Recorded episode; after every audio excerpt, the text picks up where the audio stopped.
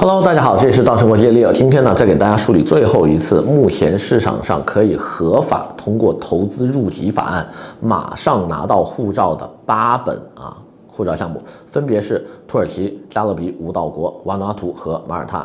那么他们到底适合什么样的人群？各有什么样的优劣势？哪些东西是不适合你的？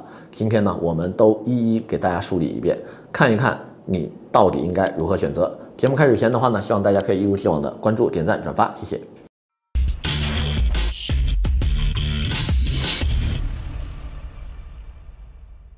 OK，那今天的话呢，给大家讨论一下目前市场上啊四个方向吧，就四个大的类别的护照吧，分别是土耳其自成一类，加勒比五个岛国圣吉斯、圣卢西亚、多米尼克、安提瓜巴达和格林纳达为加勒比护照系列，把它放在第二类。第三类的话呢，我们管它叫做瓦努阿图啊，那么瓦努阿图自己的这个护照种类的话呢，也是单独啊自成一个体系，因为它是唯一的大洋洲的护照。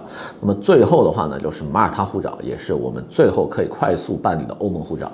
它们这四大类产品都有什么样的特点，对吧？那么今天的话呢，好好看一看。首先的话呢，第一大类。土耳其护照，土耳其护照的话呢，是一个亚洲护照哈。如果你把它算成欧洲护照的话，那可能又有点牵强了。那么这本护照的特点的话呢，它的办理时间的话是十个月左右，投资金额四十万美金，免签国一百一十七个。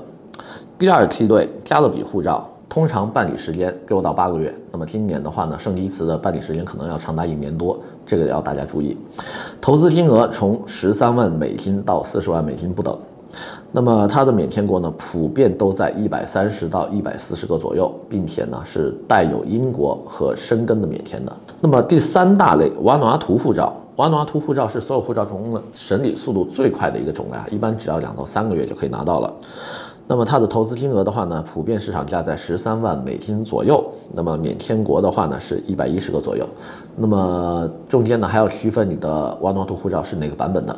中间有一些早期的版本啊，已经不能免签这个申根区了，这点大家也要注意。那么最后一个梯队的话呢，就是马耳他护照了。马耳他护照目前办理的最快速度也要两年左右。那么投资金额的话呢，是一百一十多万欧元啊。那么它的免签国的话呢，一百七十多个。几乎免签世界上所有的发达国家，英美加澳这一类啊，都是免签的。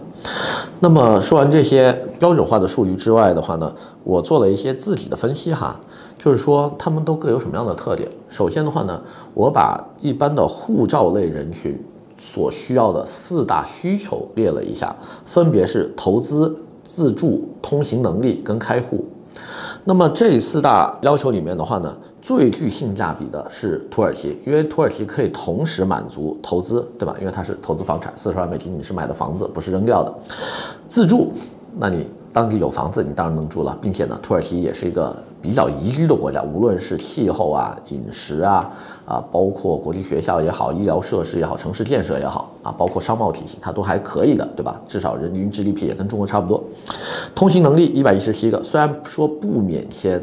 啊，欧洲，但是它的通行能力的话呢，比中国护照还是长了一大截的。至少它是一本亚洲通啊，亚洲的所有发达国家它都是免签的，并且的话呢，开户这一块的话，它也有得天独厚的优势，就是土耳其护照是唯一一本可以直接让你改名字的护照，并且是姓氏跟名字都可以改，改得面目全非的这种哈。所以这一点的话呢，是这几年为什么土耳其护照突然间在市场上就兴起的原因。我们看一下第二个梯队，加勒比护照。加勒比护照的话呢，主打的主要还是便宜。那么加勒比护照在过去的这些年当中，无论是其中的哪一个国家，我们都是有所耳闻的，对吧？那么这些个岛国的护照的话呢，基本上兼顾了一些的通行能力，因为他们的免签国都在一百三到一百四之间，免签申根区，并且的话呢，还有英国的免签，开户 OK 没有问题。这些国家基本上不征收海外税，所以很多人会使用它规避 CIS。但是要谈到投资跟自住，就不合适了。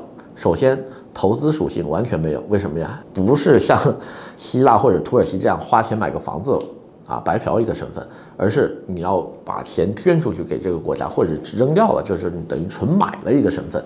所以你这十几万的美金基本上是白白损失掉的。自住更加不可能，因为几乎没有太多的中国人会愿意居住在加勒比的这几个小岛上。所以这样一来的话呢，我们就要仔细的考量加勒比国家的这个就是购买的人群了，对吧？如果你需要去住的话，建议你还是搭配一个欧盟的一些身份会比较好。那么第三类，瓦努阿图，那么我给它的标签呢就是最快。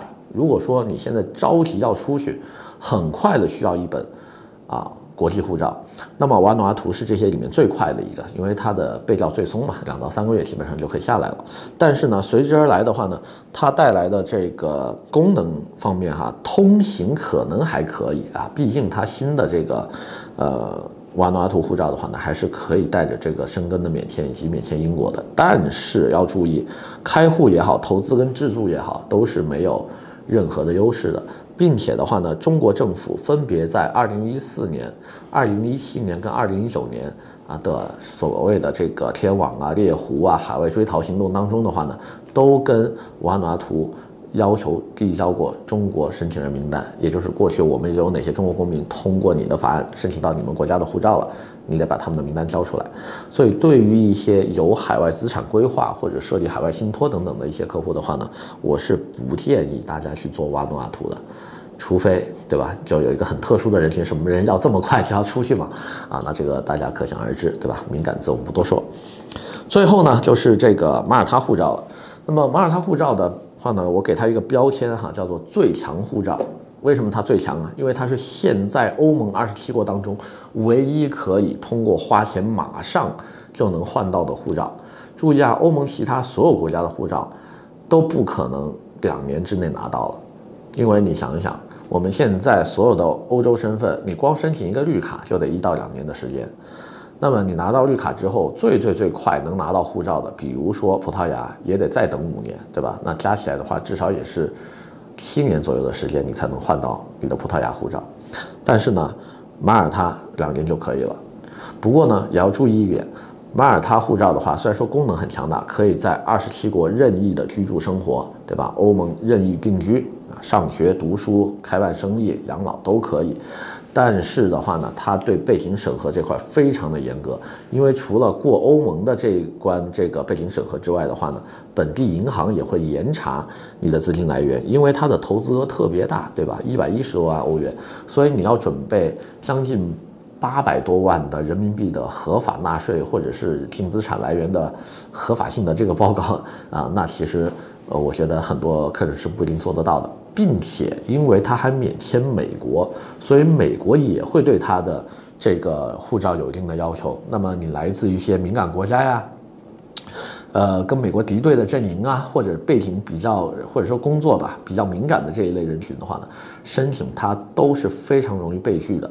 所以，一般我们建议马耳他护照的申请人群啊，你要做好几个准备。第一，你自己先看一下自己的身家背景是不是特别干净。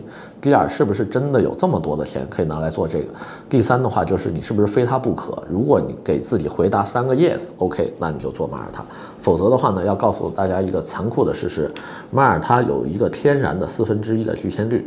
这个的话呢，虽然说没有官方的这个报道或者是官方的数据统计，但是呢，我们在本地的律师楼平常对吧？各家律所会在一起开会。从每一家递交上去的这个案子到反馈结果呢，统计出来的这么一个数据，应该是比较真实的哈。因为律师楼肯定不会瞎说，他们为了挣钱，肯定是希望把成功率说高一些的。既然告诉了我们有四分之一的这个失败的几率，那说明啊、他们还是呃非常实事求是的来挑选客户，或者是说呃建议我们有一些客户就不要接了的。那么马耳他的护照。的这个投资属性，为什么我说它没有哈？它有自助、通行跟开户的属性。投资属性主要是因为它一百一十万不是全部用于投资房产的，中间有很大一部分是用于捐献的。